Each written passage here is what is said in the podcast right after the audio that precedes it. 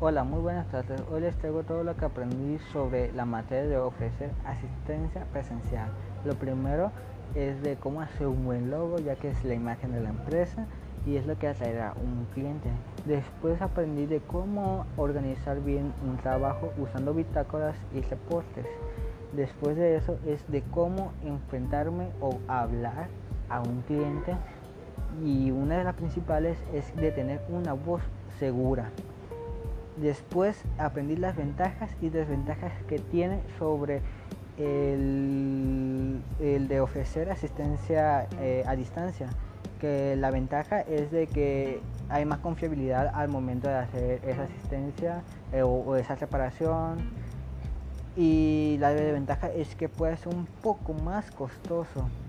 Siempre tienes que apegar sobre las necesidades del cliente, ya que es diferente el software y hardware que se utilizará.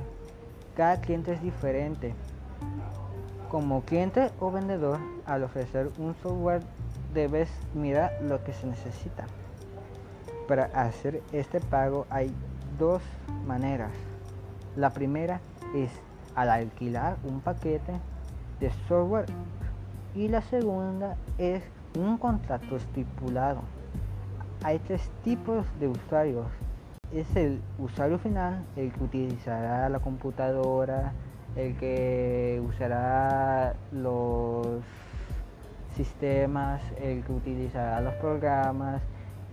También existe el segundo tipo de usuario que es el líder, el que sabe todo sobre el, sistema o comprende el sistema que este ayudará a hacer uno o a reconocer el problema que tiene el software o hardware.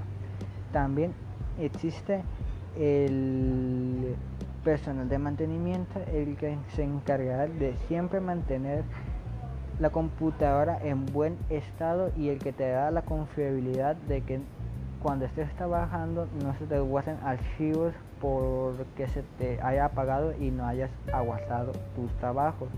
Todo, es todo lo que aprendí ya que con esta contingencia tuvieron que hacer las clases en línea y no tuve o no presté tanta atención a los temas ya que pues, estaba en la casa y había más distracciones.